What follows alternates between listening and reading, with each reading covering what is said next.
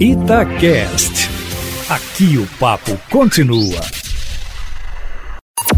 Em cima do papo, com Edilene Lopes. A entidade Brasil Sem Tração Animal, Eustáquio, entrou com uma ação popular contra a Prefeitura de Belo Horizonte, pedindo uma indenização de 10 milhões de reais por danos morais, alegando descumprimento de fiscalização de veículo de tração animal, falta de local adequado para cavalos abandonados e não execução de licenciamento e emplacamento de carroças. A lei é de 2011. A Prefeitura assinou um termo de ajustamento de conduta em 2018 e, segundo a entidade, deveria ter cumprido até junho de 2019. 2019.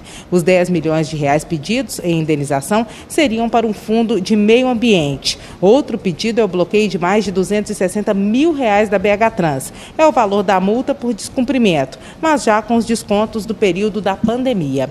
A coluna em cima do fato entrou em contato com a Prefeitura de Belo Horizonte, com a Procuradoria do município, agora há pouco, e aguardamos a resposta, Eustáquio. E mudando um pouquinho de assunto, mas é um assunto da ordem do dia, aliás, dos próximos dias, com os 37 bilhões de reais do acordo com a Vale para o ressarcimento de prejuízos provocados pelo rompimento da em Brumadinho, o Estado propõe a realização de mais de 300 ações. Cerca de 100 estão no projeto de lei que está na Assembleia Legislativa e vão custar 11 bilhões de reais, que devem ser executados diretamente pelo Estado. Dentre essas obras estão três hospitais regionais, o Hospital de Teófilo Otoni, que o Estado ainda vai avaliar se é possível continuar ou se tem que recomeçar, o de Divinópolis e o de Sete Lagoas, que está metade construído. A aprovado o projeto na Assembleia está que o Estado vai fazer licitação para a realização de obras e também para a operação desses hospitais, que deve ser terceirizada.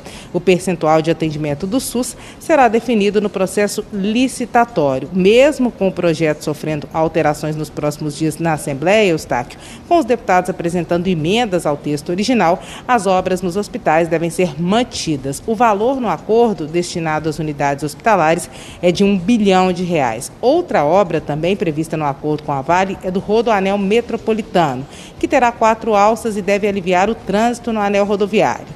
3,5 bilhões de reais devem ser custeados pelo acordo com a Vale e o restante pela cobrança de pedágios, meu amigo. Pelo traçado e as intervenções, a proposta deve gerar alguma polêmica. Uma outra grande intervenção viária será a construção de uma ponte sobre o rio São Francisco.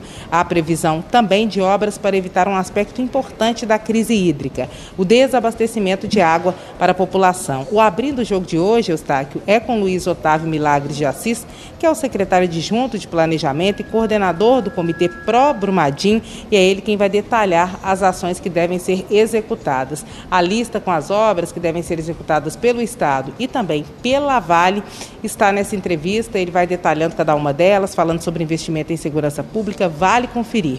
O Abrindo o Jogo de hoje e todos os outros estão todos disponíveis na página da rádio na seção Itacast, meu amigo. Quem quiser é só ir lá conferir. O link está na página da Rádio Itatiaia, dentro da coluna em cima do fato. É isso, meu amigo. Amanhã eu volto, sempre em primeira mão e em cima do fato.